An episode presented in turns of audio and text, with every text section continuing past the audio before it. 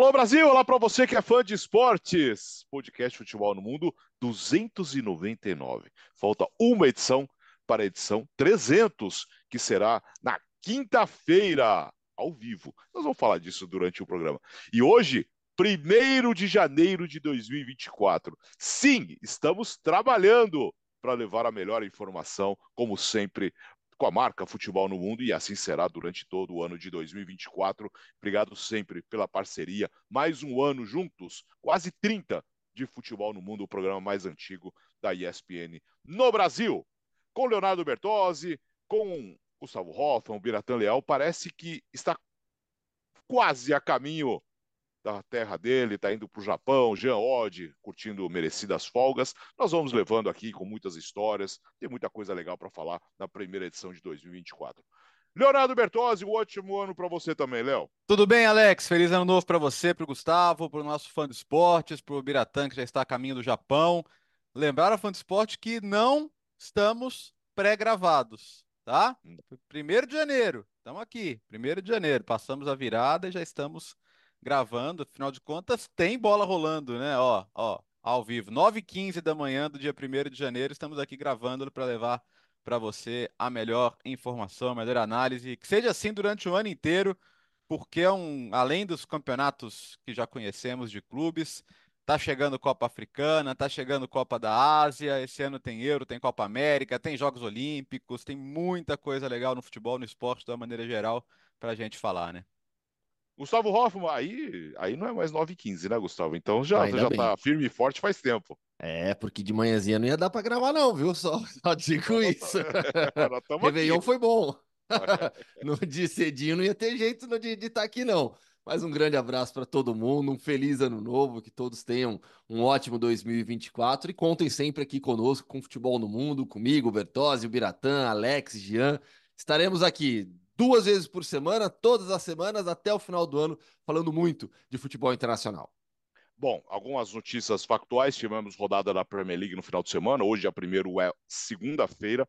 Nós tivemos um sábado a vitória do Nottingham Forest para cima do Manchester United.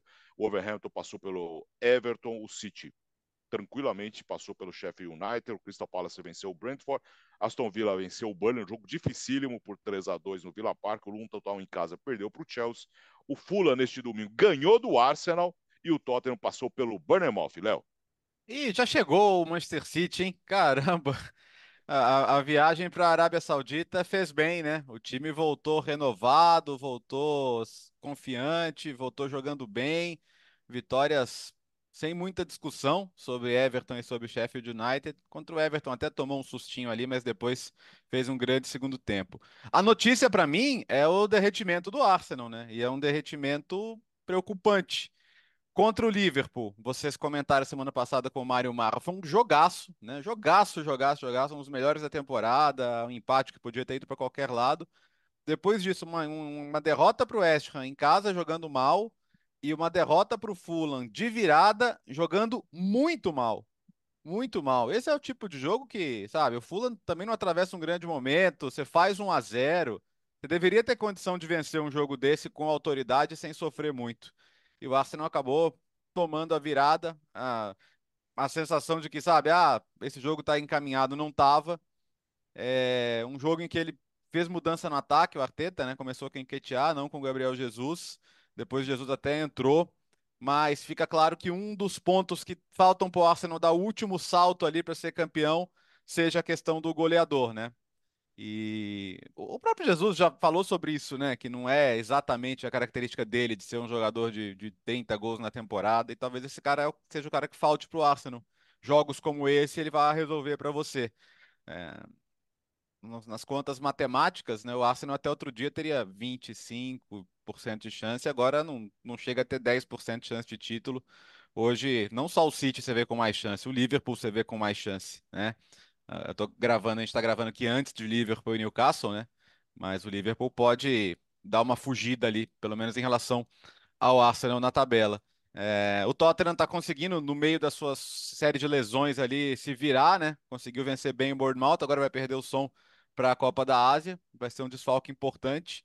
E tá esse bolinho de cinco, né? O Aston Villa continua bem demais. Em casa, o melhor time do ano na Premier League, coisa impressionante mesmo. Reagiu muito bem à virada que sofreu para o United, 3 a 2 é, Venceu também 3 a 2 o Burnley, com o Douglas Luiz fazendo gol de pênalti da vitória. E é o intruso nesse bolinho aí, né? É, os quatro primeiros, os cinco primeiros têm o Aston Villa. A gente não imaginaria isso no começo da temporada. Mas, assim, para mim a notícia da semana e é frustrante, mas o Arsenal eu, eu, eu via o Arsenal brigando por mais tempo. Hoje eu olho para o Arsenal e acho que não vai ser dessa vez, não. Que coisa, né? Que coisa. O Arsenal despencou para a quarta colocação. Uh, e na, na Espanha, Gustavo, qual a notícia da semana? Sexta-feira passada, né, ainda em 2023, a renovação de Carlo Ancelotti tá, vai agora com novo contrato até junho de 2026, 30 de junho de 2026. É uma notícia que já era esperada, essa é a verdade, né? Acho que no final das contas não pegou ninguém de surpresa. Por, todo, por tudo que vinha acontecendo na CBF e por tudo que o Carlo Ancelotti vinha fazendo à frente do Real Madrid. É a melhor temporada, é o melhor começo de temporada, né? primeira, primeira parte de temporada, a melhor do Real Madrid sob o comando do Carlo Ancelotti em todos os tempos. É, o time está muito bem. Ele tem a equipe nas mãos e vai conseguir uma temporada incrível, mesmo com tantas lesões. O Real Madrid chegou nas últimas semanas até oito, nove desfalques em alguns jogos. É um absurdo isso. E seguiu ganhando. É, lidera a Liga, tá muito bem na Champions League. É, o Ancelotti conhece o grupo, conhece o clube, tem o respeito do Florentino Pérez, tem enorme respeito da torcida. Então a renovação do Carlo Ancelotti foi algo absolutamente natural. E eu tenho certeza que pro Ancelotti foi uma decisão muito fácil. Até porque é, com quem ele conversava na CBF, essa pessoa sequer mais está na CBF, que era o Edinaldo Rodrigues. O Edinaldo Rodrigues, ex-presidente da CBF, foi quem é, buscou o Carlo Ancelotti, quem queria o Carlo Ancelotti, quem tocou as conversas. A partir do momento em que ele sai do seu cargo, retirado pela justiça, e a CBF volta a ver todo esse imbróglio é, político, judicial, é, acho que para o Ancelotti foi algo muito tranquilo, muito fácil de decidir. Seguir pensando em seleção brasileira com toda essa confusão, ou renovar no clube onde eu caminho para ser o segundo é, em jogos, o maior técnico na história, junto com o Miguel Munhoz. É, tem um time jovem nas mãos que vai chegar, vai ganhar mais reforço. Já estou bem aqui, a equipe está bem. Então acho que o Ancelotti não teve nenhuma dificuldade na decisão e na opção de renovação pelo Real Madrid. E assim, muita gente agora vai tentar falar que a situação na CBF mudou radicalmente o cenário, né? Por causa da, do impasse político, do afastamento do Edinaldo. Não, não é isso, né? Na verdade, o Ancelotti já estava inclinado a renovar o contrato de um jeito ou de outro. Não é que a, o, o Edinaldo pegou o telefone e falou: Ih, deu ruim aqui, fui afastado, faz o que você achar melhor. Não, a, a inclinação do Ancelotti a renovar o contrato já existia bem, bem, bem, bem antes disso. Então, não, não foi esse o fator determinante, não foi esse o fator decisivo. A verdade é que olham para o Ancelotti como cara que é, pegou um garoto, Jude Bellingham, e transformou no cara no candidato à bola de ouro. Pegou o Real Madrid, dizimado por lesões, e lidera a Liga, classificou com folga na Champions. Os jogadores adoram, a torcida adora. É, eu pego muito a fala do Mourinho, né? Quem diria não ao Real Madrid? Uhum. Você conhece algum louco? Ele, ele falou isso, porque eu fui louco de dizer não ao Madrid. Mas quem, quem seria esse louco? O Ancelotti certamente não é. Então, vida que segue. Uh, daqui a pouco a gente fala do, do ano da seleção brasileira, porque é, é uma das nossas perspectivas de 24, né? E, e o Bertozzi, e tem, e tem um ponto legal aqui também. O Ancelotti sempre falou a verdade nas coletivas. Sim. Porque ele sempre, sempre falou que a primeira opção dele era renovar com o Real Madrid. Desde sempre. Né? E no final das contas foi isso que aconteceu uma das histórias mais mal contadas, né? Mal explicadas, mal contadas. Mal conduzidas, Alex. Mal conduzidas. Eu acho que foi, é ela foi pessimamente conduzida pela CBF. Pessimamente conduzida. E leva a seleção brasileira a, a abrir 2024 é, sem rumo. Totalmente sem rumo. Sem presidente, sem treinador, porque o Fernando Diniz ainda é um treinador interino, o presidente da CBF é um presidente interino. É, recentemente, semana passada, eu participei do ESPN FC para falar sobre seleção, Real Madrid, nos Estados Unidos, é, e, e, eles me perguntaram: e aí, o que, que vai ser a seleção brasileira? Eu falei, gente, não sei, é impossível saber hoje, porque a gente não sabe quem vai ser o presidente, logo não sabemos quem vai ser o técnico, e a gente não tem a menor ideia do que vai acontecer. Que loucura, né? Que loucura, nós vamos falar mais ainda. Uh, só deixar claro, tá? É, como diz o Gustavo, história mal conduzida. Não é culpa da imprensa, por favor, tá? A imprensa está aqui para prestar serviço e uh, informar as pessoas do andamento, e foi assim durante todo o processo. Uh, listamos aqui, amigos, 10 histórias que podem acontecer em 2024. 10 grandes histórias que o futebol pode contar em 2024. Vamos lá. A primeira história, aí da Espanha, Gustavo. Que tal Girona campeão espanhol? Pois é, né? Eu acho que é assim. É possível? É possível. O Girona é, tem a mesma pontuação do Real Madrid, apenas uma derrota até aqui. E, e assim, para mim é a grande história da temporada 23-24, né? Dessas 10 que a gente vai contar agora, que podem acontecer na temporada 23-24.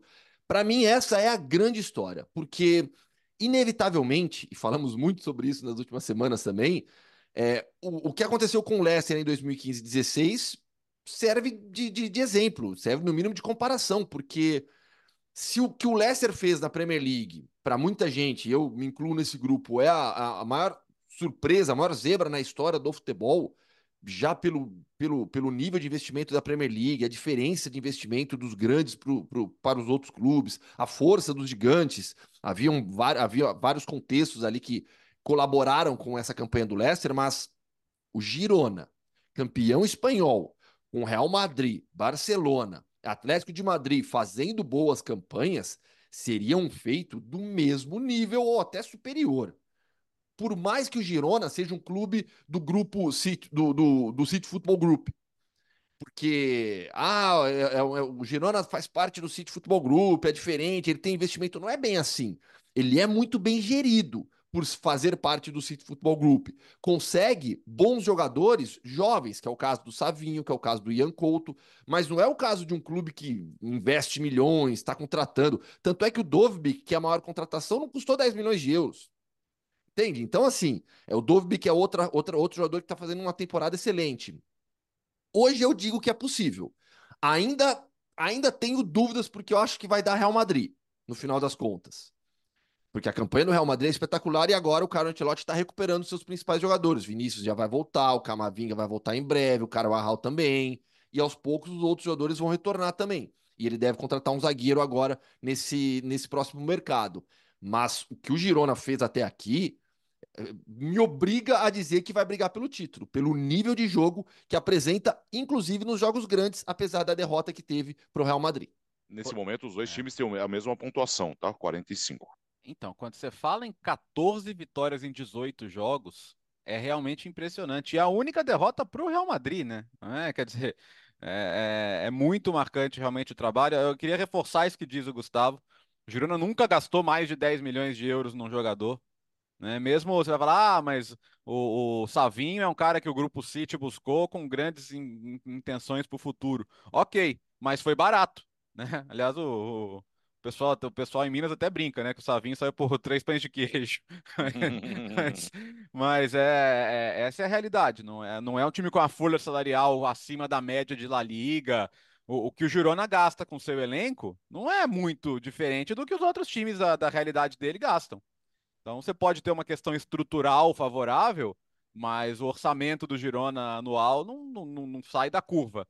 Não, não, justifica se olhar e falar, ah, mas o Girona também gasta muito mais, por isso que está nessa posição. Não, claro que não. Então é mérito mesmo, é mérito do trabalho do campo. E eu também tenho dificuldade de ver o Girona campeão, tá? Eu acho difícil, mas eu, eu, eu penso muito no, no âmbito Champions League. São 10 pontos para o Atlético, que é o quinto. São 14 pontos para a Real Sociedade, que é a sexta. É um time que nunca disputou a competição europeia, gente. Na temporada passada brigou para ir para a Conference e ainda não conseguiu. Então, vamos fechar. Se a temporada termina amanhã e o Girona cai de segundo para quarto, ainda é a maior temporada da história do clube com sobras, com folga. O que não dá é amanhã de começar a ficar com expectativa do Girona ser campeão e, e dar porrada nele se não for. Né? E falar, ah, tá vendo, porque não deu conta e tal. Pô, peraí. Né? Então, assim, se você já tem 45, vamos lá. É, nem terminou o primeiro turno, né? Mas faltam 20 rodadas para o Girona. Se o Girona fizer 30 pontos, bate 75, ele quase certamente está na Champions League. Sim. Né? Então ele não precisa nem ter esse aproveitamento agora. uma nova Champions League, que é outra novidade interessante do ano, né? Vamos ver como é que vai funcionar essa Champions sem grupos, né? E com, com tabelão. Mas o fato é que hoje eu vejo uma grande chance do Girona estar lá e que para mim isso já, já, seria absolutamente fantástico, né? É, o que faz, né? O Girona, pô, sete pontos, quase terminando a primeira, o primeiro turno, sete pontos à frente do Barcelona, do Atlético de Madrid. Sim. Um espetáculo, e, né? E é um time, é um time é, que entretém. Né? Os jogos do Girona no Campeonato Espanhol são um entretenimento puro, né? Porque é uma equipe ofensiva, não é? Esse é um detalhe legal também. É sob o comando do Mitchell, que vai fazer uma temporada incrível é, com as suas é, decisões táticas, o ajuste da equipe, as opções de jogadores. E é um time ofensivo, é um time que gosta da bola, é um time que ataca, que marca muitos gols e que sofre muitos gols também. Por isso que conquistou nessa temporada algumas vitórias com viradas incríveis. É porque é uma equipe que se expõe, é um time bastante vertical, é um time que está buscando o gol o tempo todo. Não é que não é uma equipe pequena que está fazendo uma grande temporada na base só de um futebol defensivo, dos erros dos adversários. Não, é uma equipe que propõe o jogo, que cria e que ataca, mesmo nos jogos grandes, mesmo nos jogos contra Barcelona, quando ganhou bem demais, contra Atlético Atlético de Madrid contra o Real Madrid quando deu errado. E aí tomou um 3 a 0 E uma outra grande história, a segunda. Que tal o título do Bayer Leverkusen, hein, Léo? Esse, esse eu, eu boto fé. Eu, tô, eu posso estar, tá, vou queimar a língua, chamuscar a língua aqui, mas boto fé. Boto fé, acho que assim, o, o, o, que o time do Xabi Alonso está fazendo é fantástico. Eu sei que você pode falar que é incoerente, né? Porque campanha por campanha a do Girona também é muito boa. Mas aí eu penso muito no, no, no teto do time, no nível da, também dos adversários, né? Nas dúvidas que eu tenho sobre o Bayern de Munique, sobre o trabalho lá do, do Thomas Tuchel. Mas é, 25 jogos de invencibilidade nos primeiros 25 jogos da temporada, recorde do futebol alemão é, líder, é, classificado com sobras na Liga Europa, também vivo na Copa da Alemanha, que hoje talvez seja o principal favorito a conquistar o título. E é, é assim, quem que você para para ver hoje no futebol europeu? São poucos times, e um, dos, um deles é o Bayer Leverkusen. Então, cara, é um time com uma facilidade para atacar, que ataca às vezes com seis jogadores ao mesmo tempo e tem uma capacidade de envolver o adversário absurda. É, para desespero do Harry Kane, né? Porque o Harry Kane está fazendo individualmente uma das melhores temporadas da história é, do futebol alemão, tá? É, e talvez fique sem nada, mas vamos lá. Pelo menos uma taça, vai. Uma Liga Europa, Copa da Alemanha ou Bundesliga. Acho que pelo menos uma taça o nosso antigo Neverkusen pode beliscar, porque é um time que pô, ganhou o Gustavo até escreveu na matéria, né? Eles têm a Copa da UEFA em 88 e a Copa da Alemanha em 93. São os títulos que o Leverkusen tem. O time não tem tradição de ganhar títulos. E tem três chances para mim. Tem três chances. E, inclusive na Bundesliga. Eu, eu sei que todo mundo morre de medo de cravar qualquer coisa contra o Bayern, que é normal pela história recente do campeonato. Mas eu boto fé, cara. Eu boto fé. Eu acho que esse Leverkusen tá madurinho aí para bater campeão. Eu cravo também que o Leverkusen termina a temporada com um título. Não garanto a Bundesliga, mas eu cravo que ele termina com um título, pelo menos Copa da Alemanha ou Europa League. Na Europa League, para mim, o Leverkusen é o favorito. Para mim, o Leverkusen é o melhor time que está na disputa da Europa League, pelo futebol que joga até agora. E na Copa da Alemanha, vai pegar o Stuttgart agora nas quartas de final. Depois sorteia novamente as semifinais. Vamos lembrar que o Bayern já não está na Copa da Alemanha, então, assim, para mim, o Bayer Leverkusen vai conquistar o seu terceiro título na história nessa temporada. Quem sabe até um quarto também, porque já pensou que loucura? O, Leverkusen conquista a dobradinha na, na, na, na Alemanha, Bundesliga e Copa. Seria incrível, mas, é, assim, de, depois de toda essa primeira parte da temporada, os 25 jogos que o Bertozzi já lembrou de invencibilidade, o Bayer Leverkusen é com sobras o melhor time da Alemanha na atual temporada. Isso é fácil de afirmar. O difícil realmente é cravar título, cravar, garantir que vai conquistar. Mas eu, eu acredito na equipe do Xabi Alonso. É um time que, coletivamente, é muito legal de se ver jogar. É também uma equipe ofensiva, a gente estava falando do Girona. É também um time bastante ofensivo e que acertou demais na montagem do elenco para essa temporada. Então, a contratação do Victor Bonifácio, atacante nigeriano, ele é um dos destaques do, do campeonato. O Alex Grimaldo, é, joga como um dos melhores laterais é, da, da Europa na atual temporada. O Granit Xhaka se encaixou bem demais no meio campo. Florian Wirtz ganhou a companhia do Jonas Hoffmann na fase ofensiva da equipe. E o Jonas Hoffmann é, é um jogador que não tem brilho, é um jogador de um nível bom para muito bom na Alemanha, e que é aquela, aquele tipo de contratação de encaixe de peça, sabe? Olha, estamos precisando aqui de mais um meio atacante para jogar próximo ao Florian Wirtz, atrás do Victor Bonifácio. Encaixou bem demais o Jonas Hoffmann. Os zagueiros estão muito bem, o Kosunu, o Tapsoba. Então, assim, você vai para por todos, você passa por todos os setores do campo do, do, do Bayer Leverkusen e você tem destaques individuais e que no final das contas rendem um time coletivamente muito forte. E, para mim é o favorito na, na Europa League, é o melhor time que está na disputa da Copa da Alemanha e na Bundesliga, meu, aí é, é, é aguentar pressão, é aguentar a pressão de um Bayern que vai perseguir e seguir próximo ali ao Leverkusen até o final. Na tabela, quatro pontos de diferença, mas o Bayern de Munique tem um jogo a menos, né? Naquela Contra nevasca. União Berlim. União é. Berlim, naquela nevasca uh, no fim de semana em Munique. Ou seja, se vencer um ponto de distância. Agora, pô, o Leverkusen é que o Borussia Dortmund faz uma péssima campanha, né? Está 15 pontos. Olha a é. diferença do Bayern. Diz muito sobre a situação do, do Dortmund também, né? É, não vai ser dessa vez, não. Acho que não. não vai, não vai. Aí, vamos ficar um pouquinho na Alemanha, então, Gustavo. Que tal o recorde de gols de Harry Kane na Bundesliga? Ó, Como nós já falamos lá. aqui. Com, com, projeção. Ó, com a projeção. Ó, vamos lembrar um pouquinho da história. Primeiro a gente tinha aqueles 40 gols marcados pelo Gerd Miller, temporada 71-72, que parecia uma marca absolutamente inalcançável.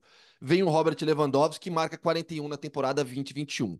Aí a gente só mudou o personagem. Ah, agora 41 gols, ninguém vai conseguir. Chega o Harry Kane já tem 21 gols depois de 16 rodadas. Se ele, ele já tem três hat-tricks também, algo que, que ninguém tinha conseguido até aqui. Ele marca um gol a cada 63 minutos no campeonato alemão. Se ele seguir com essa média, ele vai superar 41 gols com facilidade, vai ficar dois, três gols ali à frente, pelo menos. Então, mesmo em um time que não convence, como é o caso do Bayern do Thomas Tuchel, individualmente o Harry Kane é o melhor jogador do campeonato e causa um impacto na Bundesliga extraordinário. É, a, a, gente já imaginava que o Lewandowski marcaria muitos gols, mas passar de 40, quebrar o recorde do Lewandowski, vai ser algo absolutamente incrível para o atacante inglês e é, e é realmente possível. É possível. A, a média dele é extraordinária, talvez não consiga manter essa média, mas do jeito que ele marca gol, ele vai chegar ali pelo menos próximo dos 40, vai chegar na faltando duas, três rodadas, muito próximo dessa marca. E aí, assim como o Lewandowski em 2021 queria superar o recorde, conseguiu na última rodada, eu acho que o, acho que o, que o Harry Kane vai chegar para quebrar o recorde nas últimas rodadas também, com essa marca ali adiante dele, com a possibilidade real de se tornar o maior artilheiro na história de uma temporada da Bundesliga. É, eu acho que só não quebra se tiver lesão, cara, porque é muito difícil ele não manter essa média. E, e tá, ele tem uma coisa em comum com o Lewandowski, né, que é, é, ele, ele é muito mais que um goleador, né? Ele é um cara que joga pro time, que sai da área, que constrói chances pros companheiros. É um atacante completíssimo, dos maiores da sua geração.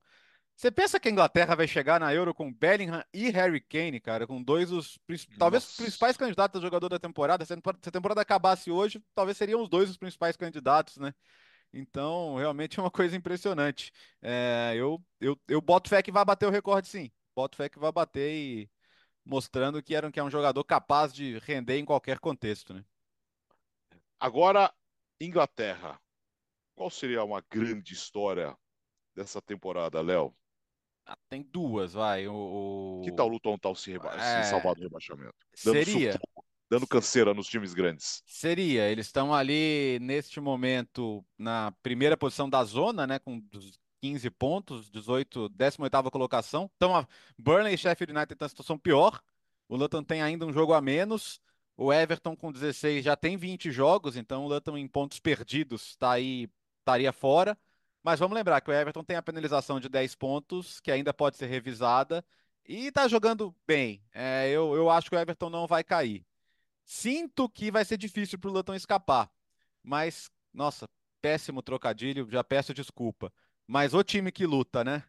O, time, é, o... o, time, o, time, o jogo contra o Chelsea mesmo, 3 a 0 qualquer time ali entregaria os pontos e os caras, sabe, tiveram gol anulado, fizeram dois gols. O Chelsea terminou rezando para o jogo acabar. O, o Pochettino antes do jogo falava sobre como era legal jogar no, no estadinho do Luton, né? Que não é, não tem nada de estádio de Premier League, né? Até viralizou aquela portinha da torcida visitante no meio da rua, ali do lado de fora. É, é um estádio muito com cara de futebol antigo mesmo. É, eu, eu acho que eles foram, eles fizeram algo importante, que é investir no estádio, é, não fazer loucuras contratando e se der para ficar, ótimo. Se não der para ficar, gente, o Luton sabe, saiu lá da quarta divisão, subiu, se bater e voltar, não acaba o mundo, pega o dinheiro da Premier League, continua investindo, tenta voltar. Então, claro que ninguém quer ser rebaixado, mas acho que o Luton tem bem a consciência do que é esse ano, né? Vamos lutar até o fim. Se a luta, se a luta até o fim der para salvar, ótimo. Se não der, gente, é, vamos seguir a vida. Vamos seguir a vida. Os, o, os investimentos para o estádio são para sempre, né? É, a experiência de jogar a Premier League também é uma coisa que o torcedor vive e vai, vai lembrar para sempre. E tentar. É um, é um time que, de fato, sim. É, eu, eu acho, por exemplo, como elenco, o Burnley melhor que o Luton. Mas o Luton tem pontuação melhor que o Burnley. Do, dos três ali que vieram da segunda divisão, é o que tá com a pontuação melhor. Então, é, acho que é legal ver a, a, a, entrega que esse time tem, apesar de ser um time claramente inferior em relação à qualidade ao, ao restante da Premier League. É, eu, eu, eu, lembro quando come, começa a temporada, né, 23, 24, todo mundo olhava pro Luton Town e falava, não, rebaixado, esquece. Esquece, o Luton, o Luton não tem condição de, de, de, brigar com os demais. Pelo elenco, pelo investimento, tamanho do clube, é, tudo ali é menor.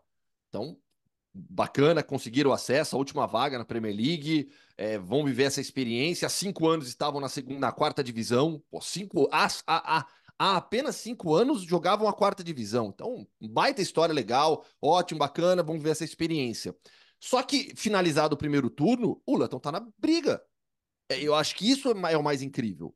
Um time dado como rebaixado certo, todo mundo imaginaria, ah, terminando, finalizado o primeiro turno, vai tá, vai ser o Lanterna, vai estar tá com uma pontuação baixinha, tem 15 pontos, é, à frente de dois times que já tem jogado Premier League nos últimos anos, Burnley, Sheffield United, e tá brigando com as equipes ali de cima. É difícil? Bastante, muito difícil. Ainda é um candidato muito forte ao rebaixamento, mas o que ele já fez até aqui, e com, como o Bertozzi lembrou, com, um elenco assim, normal. Você pega o elenco do, do, do, do, do Luton, tem alguns veteranos, Andy Townsend, Ross Barkley, é, e tá somando ponto, tá brigando, tá disputando, fez esse jogaço com o Chelsea agora, quase arrancou o empate no final. Então, só pela, pelo que ele já lutou, para usar também o mesmo trocadilho do Bertozzi, é, até agora, eu acho que já é uma grande história e, e, vai, vai sofrer, mas acho que vai conseguir respirar ainda bastante tempo nesse segundo turno da Premier League. Quem sabe, quem sabe, garantir mais essa grande história na temporada, se salvando no rebaixamento. Nesse momento, os três que subiram estão caindo. Ainda na Inglaterra, né, Léo? Que outra grande história pode ser o Aston Villa de volta à Champions League. Que bela campanha. Agora, na última rodada, no fim de semana, no sábado, é que a fase está numa fase meio esquisita, né? Vem de empate contra o Sheffield United, de derrota para o Manchester United de virada, mas sofreu para vencer o Burnley. É, os últimos jogos não têm sido fantásticos, né? O Aston Villa, com, quando, como ganhou do Arsenal, ganhou do Manchester City. Contra o Sheffield, não, contra o Sheffield United não conseguiu vencer. Contra o Manchester United tomou a virada. Contra o Burnley também, ali, algumas vaciladas na defesa, né? É, chegou a tomar um empate com um jogador a mais, mas venceu. Venceu no final, merecidamente, com gol de pênalti do Douglas Luiz. Aliás, Douglas Luiz impecável nas cobranças até aqui na temporada. 4 de 4 na Premier League, 5 de 5 na temporada inteira. Mas tá no bolo, cara. Hoje, assim, pro Manchester City ficar. Pro Aston Villa ficar fora do top 4, é, eu diria que é, muita coisa tem que acontecer. Eu acho que é mais provável hoje ele terminar entre os quatro do que fora dos quatro. Lembrando que o quinto, provavelmente, da Premier League deve ir à Champions League também, pela questão do, do coeficiente da UEFA. E, e, é um time muito bem treinado, né? O Naemery tem muito esse time na mão, um time, time com repertório. É, o Watkins fazendo uma temporada fantástica, não só pelos gols, né? Ele deu duas assistências nesse jogo, foi a oito na temporada. Já citei o Douglas, tenho que citar o Diego Carlos também, que está fazendo uma temporada fantástica ali na zaga zagueiro firme, ótimo passe longo. O primeiro gol do Vila é uma bola esticada que ele mete para o Watkins uh, armar. É... Então, a título, não acho. Até porque, sendo bem sincero com você, título eu nunca acho que vai ser alguém além do Manchester City, tá? Eu, eu acho que já chegou aquele momento em que o City começou a dar piscar farol ali atrás e na hora que passar ninguém pega mais. mas é, eu, eu, acho que o discurso em relação ao Vila é muito parecido com o que eu fiz com o Girona lá atrás. Se no final das contas der Champions League, é ótimo, cara. É, a última vez que o Aston Villa jogou a Champions League ainda era a Copa dos Campeões e ele jogou porque foi o campeão europeu.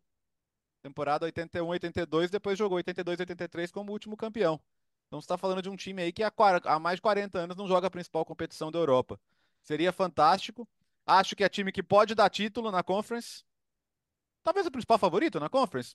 Pode dizer que sim. Você tem outros bons times, você tem você tem Betis, você tem o Ajax que está ali meio combalido, você tem a própria Fiorentina aqui, eu estou de Fiorentina aqui hoje, mas você tem bons times, mas o Aston Villa, eu diria que é o time mais preparado para ganhar a competição europeia. É, então, é, olho, olho no Aston Villa porque está oscilando um pouquinho, mas está conseguindo se manter ali em cima, está conseguindo pontuar. E o trabalho do Unai Emery é um dos melhores dessa temporada e do ano de 2003 na Premier League. Conference que teve o West Ham campeão na temporada passada. Sim. É, e eu estou de acordo com o Bertozzi, o Aston Villa é o melhor time na Conference League. Né? Assim como para mim é o Bayer Leverkusen na Europa League. Talvez sejam realmente os dois, dois principais candidatos a título nessas duas competições. E como é legal ver o Diego Carlos se recuperando. Né? Vamos lembrar que o Diego, quando ele, quando ele é contratado pelo Aston Villa, quando ele sai do Sevilla e vai para Aston Villa, logo na estreia ele sofre uma lesão gravíssima de tendão de Aquiles e fica meses afastado. Quando volta, tem dificuldade para entrar no time, para recuperar a forma. Então, ver o Diego Carlos, que é um zagueiro de altíssimo nível, brigou por vaga na Copa do Mundo, é até, até o último instante ali, né, com o Tite. O Diego é um zagueiro de altíssimo nível, de altíssimo. Ele formava uma dupla de zaga no Sevilha com o Júlio Escondê, espetacular, a melhor de La Liga na última temporada dos dois juntos, tranquilamente. Então é legal demais ver o Diego se recuperando, um cara muito gente boa também. É, Una ele, quando ele sai do, do, do Vila Real, ele sai de uma maneira que pessoal na Espanha não gostou muito, né, por largar o Vila Real, mas o que ele tem feito no Aston Villa é incrível, é um trabalho excepcional, é um dos melhores trabalhos na temporada do futebol europeu. Treinadores espanhóis, muito bem, né? A gente já falou do Xabi Alonso no Bayer Leverkusen também. E o que tem feito na Emery no, no, no Aston Villa é incrível, a ponto de colocar esse time teoricamente, nessa briga pelo título. Também não acho que vai dar título. Né? A gente tá falando que faz tempo, né, Bertozzi? Que no final é. das contas a gente acha que vai dar City, né? Apesar de toda, toda essa disputa. Mas só de colocar o Aston Villa nessa disputa com, com equipes, com os grandes do, do país, é algo sensacional. E essa coincidência de poder voltar à Champions depois é, de ter jogado pela última vez a competição, quando defendeu o título, Aston Villa é campeão europeu também, ganhou do Bayern naquela final de 82. Estamos aqui listando as 10 grandes histórias que podem acontecer em 2024, a sexta. Aí no, no, na Espanha, Gustavo, que tal o impacto de Vitor Roque no Barcelona? Vamos lá. Ó, eu até peguei alguns números dos atacantes do Barcelona na atual temporada. Então, ó, o Robert Lewandowski ele tem oito gols apenas até aqui, em La Liga. O Rafinha marcou três. O Ferran Torres também três. O João Félix, pelo Barcelona, marcou três. E o Lamine Yamal, que é um adolescente, marcou uma vez. Os atacantes do Barcelona não estão com uma boa temporada. Não tem nenhum atacante hoje no Barcelona sobrando, vivendo uma temporada espetacular. Longe disso. Há muitas críticas para o ataque do Barcelona. Claro que as principais críticas são para o Robert Lewandowski.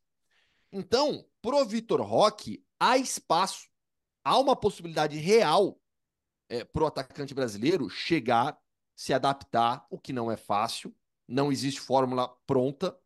Tomara que para o Vitor seja uma adaptação rápida e fácil, porque existe a possibilidade real é, para o Vitor Roque causar impacto no ataque do, do, do Barcelona. Chegar e jogar. Ele chega realmente já para ser uma opção para o Chave. A tendência é que para a estreia do Barcelona em 2024, agora na, na rodada de La Liga, o Vitor já, já vá para o banco, pelo menos. Então, é, ele vai ser uma opção já imediata para o Xavi. Em Barcelona, ele é tratado como a grande contratação de meio de temporada agora para o Barça.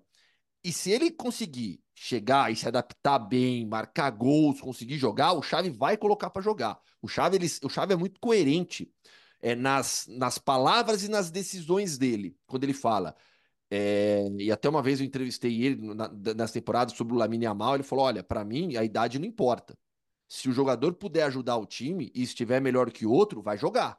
Então eu tenho convicção que o Vitor Roque pode causar um, um impacto grande ainda nessa temporada do Barcelona pelo problema dos outros atacantes, pelo problema de poucos gols dos outros atacantes e pelo talento que tem o Vitor Roque. Vitor Roque é um dos grandes atacantes do futebol brasileiro desses últimos revelado nos últimos anos. Tomara que se adapte muito bem ao futebol espanhol. É, a, a, a, o tratamento para a chegada dele tem sido a de um reforço importante, né? Todo, todo o marketing em torno dele. Até esse negócio do Tigrinho, cara, eles estão forçando a paga o negócio do Tigrinho. Ninguém nunca chamou ele de Tigrinho aqui.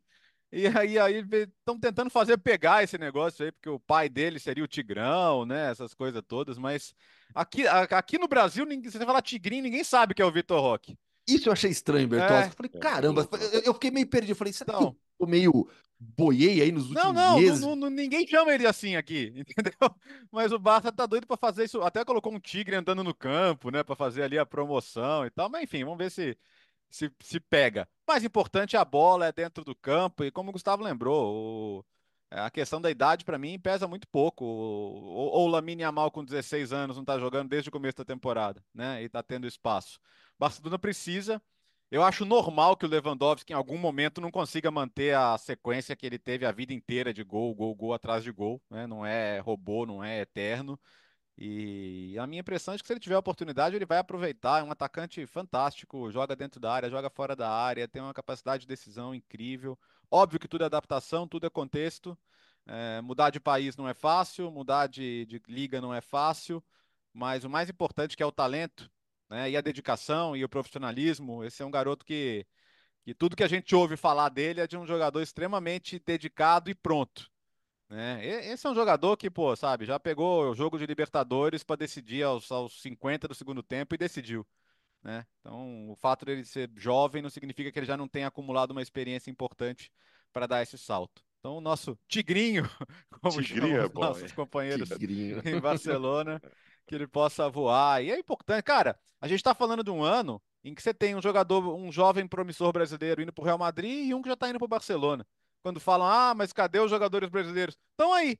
Um está indo para o Real Madrid, um está indo para o Barcelona. Não fabrica jogador, não fabrica jogador é. na sua casa, velho. ah. é, direto para a Holanda agora. Uma grande história poderia ser também o PSV uh, ah, campeão invicto, né, Gustavo? Nesse momento, já a uma rodada da, do, da, da, do final do primeiro turno, meu, 100% de aproveitamento. É. Então, isso é uma loucura. Olha, pega a tabela da Eredivisie, para quem não acompanha muito o campeonato holandês, abre lá, vocês vão ver. PSV líder, 16 vitórias em 16 jogos, 56 gols marcados e apenas 6 sofridos. O time é uma máquina de jogar futebol na Holanda. O Ajax vive uma das piores temporadas eh, da sua história. E olha que já mas... se recuperou bem, né?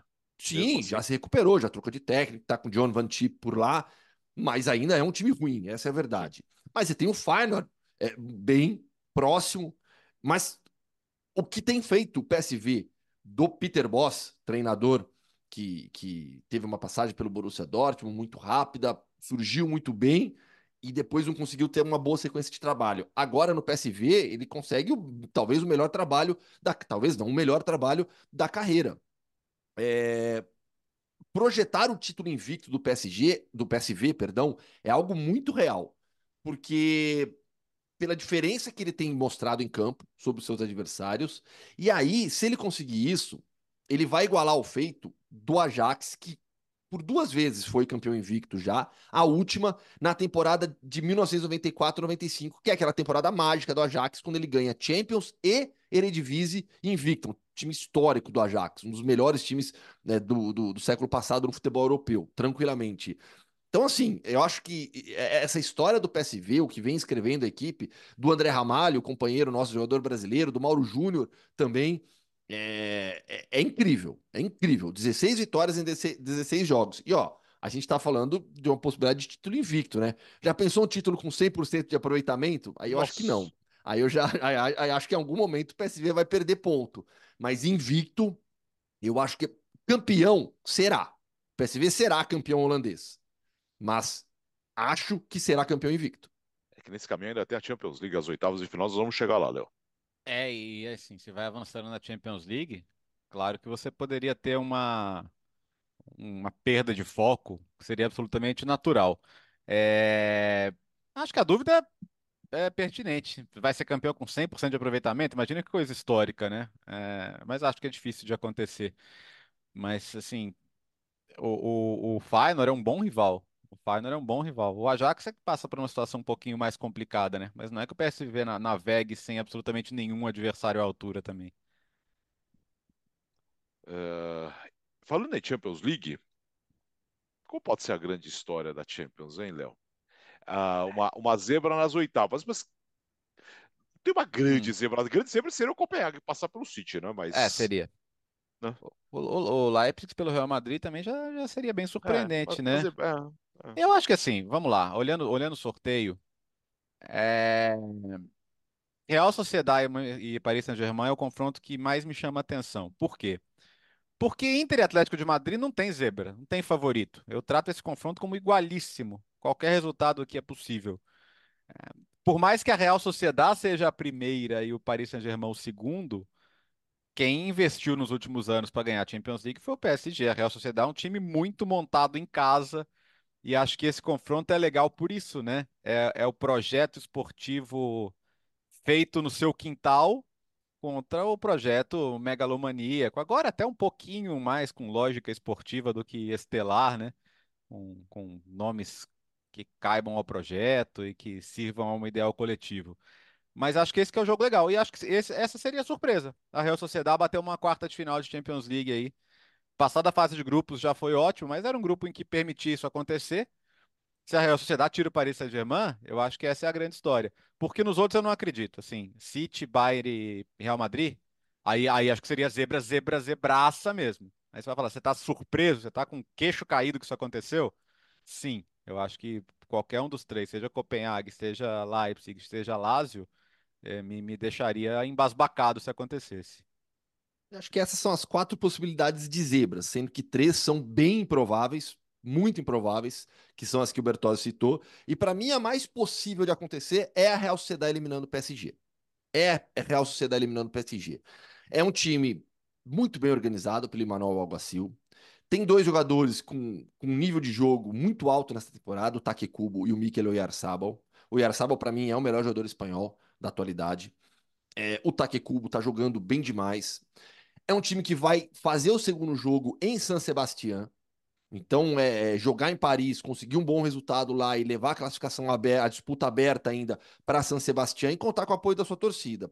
O PSG se recuperou nas últimas semanas, teve aquela sequência de vitórias, assumiu a liderança da Ligue 1. O Luiz Henrique achou aos poucos um time melhor para jogar. O Mbappé é, individualmente está fazendo de novo uma temporada de muitos gols, jogando no altíssimo nível para brigar pelos prêmios ali nas primeiras posições de melhor do mundo. A gente vai sempre entrar nessa, nessas listas. Então, é, o PSG é o favorito.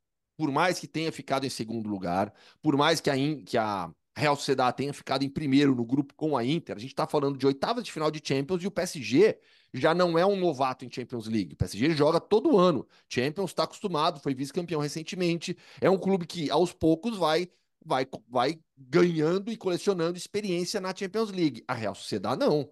A Real Sociedade não é um time de Champions League. Não é um clube que joga a Champions com frequência. Isso faz diferença. Então, o PSG é o favorito no confronto. Mas de todas as possibilidades de zebra nas oitavas da Champions, para mim, a que tem a real chance de acontecer é nesse jogo. A Real Sociedade eliminando o Paris Saint-Germain, que seria absolutamente incrível para o clube basco. Contamos oito histórias, agora tem mais duas. Mas essas duas histórias nós precisamos rodar a vinheta, a primeira do ano, Léo. Então vamos lá, já que te, podemos ter fatos históricos lá pelo leste europeu, pelo menos vamos começar o 24 no, no foco raiz, no hiperfoco uhum. do mundo Hoffman, né? Que é o futebol do leste europeu. Então, para saber o que vai acontecer de novo em 2024 lá pelas bandas do leste, é hora dele, o mundo Hoffman.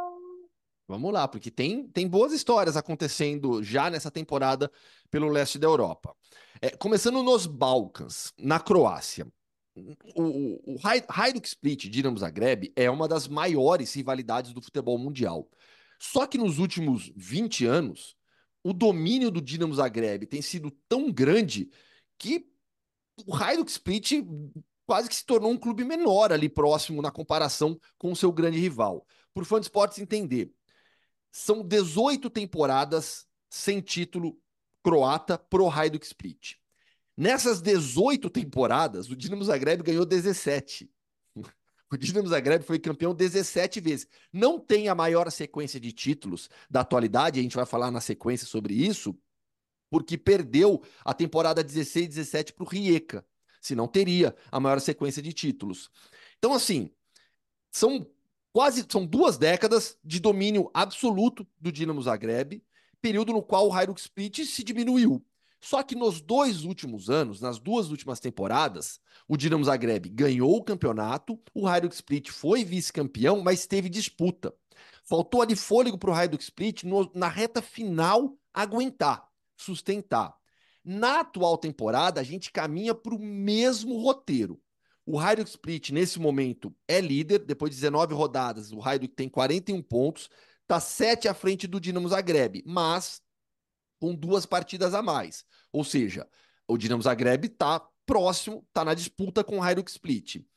O que a torcida, e tem esse termo torcida em Split, torcida é, é como, como se como é auto-intitulado o grupo dos ultras, né, da torcida organizada do Hajduk Split, se chama torcida por conta de marinheiros croatas que vieram ao Brasil na década de, na década de 50 para a Copa, conheceram o termo torcida, levaram para a Croácia e hoje se anda por Split, tem várias pichações, torcida, torcida, porque é o termo, é o nome da organizada dos ultras do Hajduk Split. Então o que eles esperam é um final diferente, um capítulo final diferente nesse roteiro, porque caminha para a gente ter essa disputa até o final de novo entre Hajduk Split e Dinamo Zagreb. Que mais? Mais um, mais um. Bulgária. Falei sobre maior sequência de títulos. O time com a maior sequência de títulos no momento no futebol europeu é o Ludogorets, que foi que é o atual campeão. Eu esqueci como é que fala 12, 12 vezes seguidas. Duodeca. Duodeca, obrigado, Bertozzi. Du, é, atual duodeca campeão búlgaro. E vai em busca do trideca campeonato. Esse eu tinha, tava fácil aqui. É, só que não tá fácil. Na temporada passada, o Ludogorets conseguiu, o CSKA Sofia é, deu uma amarelada na reta final ali, perdeu jogos absurdos e acabou perdendo o título para o Ludogorets, porque foi o time que liderou o Campeonato Búlgaro na maior parte do tempo, CSKA Sofia, do goleiro Busato brasileiro. O Ludogorets, que sempre tem muitos jogadores brasileiros por lá, o Juan, nessa temporada tem sido o melhor brasileiro, o brasileiro com mais gols é, pelo Ludogorets, na atual temporada não lidera o campeonato. O líder é o Chernomore Varna, o Ludogorets vem na sequência e o CSKA Sofia é o terceiro colocado. Então, pro Ludogorets conquistar o seu trideca campeonato, vai ter que jogar, vai sofrer até o final. E aí uma informação a mais para o fã de esporte, só para saber quais são as maiores sequências de títulos nacionais na história do futebol europeu. Lincoln de Gibraltar e o Esconto da Letônia. Cada um foi 14 vezes seguidas campeão. Caso do Lincoln entre 2002, 2003, 2015 e 2016 e do Esconto entre 1991 e 2004. Contamos aqui 10 histórias, mas nós falamos, quando uh, citamos ali o Gustavo no começo uh, do programa, sobre a seleção brasileira e a história do Carlo Ancelotti, que não virá mais, e renovou com o Real Madrid. O que, que você espera da seleção esse ano, Léo? É, não faço ideia, eu não sei. É, queria saber, mas eu sei que o Brasil tem dois amistosos de prestígio em março, Inglaterra e Espanha. São dois testes fortes. A gente passa o tempo todo falando, pô, o Brasil não se testa ali com as principais forças do mundo. Tem essa brecha, que as seleções estão se preparando para Euro. O Brasil não tem rodadas de eliminatórias em março, então você tem esses jogos. Mas e aí? Quem é o técnico? A gente tratou esses, esses primeiros meses de eliminatórias como um período de transição com o Fernando Diniz. Transição para quê? Para nada, porque agora a gente não sabe quem é o próximo técnico. A primeira resposta que tem que ser dada é: o Diniz vai ser o técnico na Copa América? Porque a, a ideia era não ser. Agora não vai ser o Ancelotti, vai ser quem? E se for o Diniz, ele, vai, ele pode ficar no Fluminense mais ainda? O que, que é melhor para ele, Diniz? Seguir no Fluminense, onde ele é o atual campeão da Libertadores, é respeitado, querido, premiado agora como técnico do ano no, no, no Rei da América. Ou dar um all-in aí na seleção brasileira, tentar recuperar, porque os primeiros meses de trabalho foram muito problemáticos, uh, sabendo que com mais tempo para trabalhar, de repente a coisa engrena. Ele é um bom técnico, acho que ninguém discute que ele é um bom técnico. Uh, ou vai ser outro? Porque a gente pode passar agora para uma mudança de comando. A, a, a, briga nos bastidores da CBF está fervendo, né? Uh, com, com, uh, fazia tempo que você não tinha duas correntes disputando o poder na CBF como você tem agora pelas, pelos meios de bastidores e pelos meios políticos também. Você tem manifesto, você tem, uh, você tem um grupo ali uh, atrás do Reinaldo Carneiro Bastos da, da Federação Paulista, você tem o grupo lá do Sveiter, você tem, você tem vários, e você tem a justiça no meio disso tudo, você tem a pressão da FIFA. Então, olha quanta coisa você tem em torno do CBF que não, não diz respeito ao campo. Mas o Diniz tem contrato para os Jogos de Março. Se ele tem contato com os jogos de março, esses jogos de março podem dizer muito o que vai ser o futuro. Eu acho que o técnico de março deveria ser o técnico da Copa América, ponto. Porque esses jogos da Copa América de março são importantes para a preparação para a Copa América. E são jogos que colocam o prestígio da seleção brasileira em jogo. Pô, você pegar uma Inglaterra, eu acabei de falar, a Inglaterra hoje tem talvez os dois melhores jogadores do mundo no momento. Da temporada, pelo menos. Jude Bellingham e Harry Kane, né? É, não é um jogo pra você levar. Ah, é amistoso, não importa. Não, importa sim, cara. É a camisa da seleção brasileira que vai entrar em campo. Né? Então eu acho que qualquer técnico que vá para esse jogo tem que entender esse jogo e o jogo da Espanha depois como jogos de extrema importância. Já pensou se aqui no Bernabeu o Ancelotti resolve ir lá na arquibancada assistir o jogo do, do, do, do Brasil contra a Espanha? Ah, vai falar, tem jogadores deles lá, pô. É. Lógico, tá aqui, é, tá na é, casa dele. Sim. Enfim. É, eu vejo apenas dois caminhos possíveis para a seleção brasileira imediatamente. Após a eleição. A gente está esperando, a gente não sabe nem quando será a eleição da CBF, espera-se que seja nesse mês, para a definição do presidente. A partir do momento que você definir o presidente, se vai ser o Sveiter ou se vai ser o Reinaldo Carneiro Bastos, o presidente vai ter que tomar decisão sobre o técnico da seleção. Para mim, dois caminhos possíveis apenas nesse momento. É, efetivação do Fernando Diniz, efetivação se tornar o técnico principal da seleção brasileira e sair do Fluminense. E o outro caminho é a escolha de um outro técnico. Mas é, para mim é algo imediato. Não dá para esperar. Não pode se esperar mais. O Bertozzi falou, o técnico em março dos dois amistosos tem que ser o técnico da Copa América. Eu vou além. Para mim, o técnico de março tem que ser o técnico que vai conduzir a seleção brasileira até a Copa do Mundo. Acabou, chega, não dá mais para virar essa palhaçada que foram os últimos meses, de absoluta indefinição. Não dá mais. Não dá. Então agora é, com o presidente que assumir, decidir. Eu quero o Fernando Diniz? Quero. Chamo o Fernando. Fernando, tá aqui o contrato, a oferta é essa, para você ser o técnico da seleção brasileira no ciclo até a Copa do Mundo.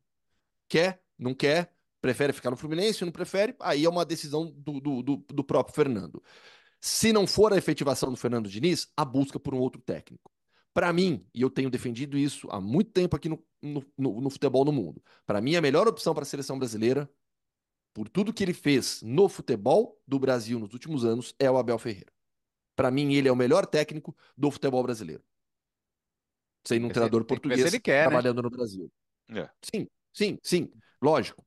Então, assim, é, é quem assumir a CBF vai ter que tomar a decisão sobre quem, quem será o técnico, mas para mim não dá para esperar mais. Não tem condição de se esperar mais. O técnico de agora tem que ser o técnico definitivo da seleção brasileira.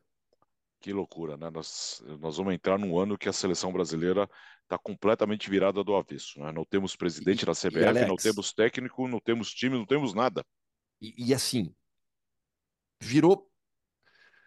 É até difícil falar, mas assim, virou chacota chacota em outros países, na imprensa mundial. Quando me chamam para conversar, para falar, todo mundo assim, e aí? O que, que, que vai acontecer? E eu tenho que falar que eu não sei, porque a gente não sabe.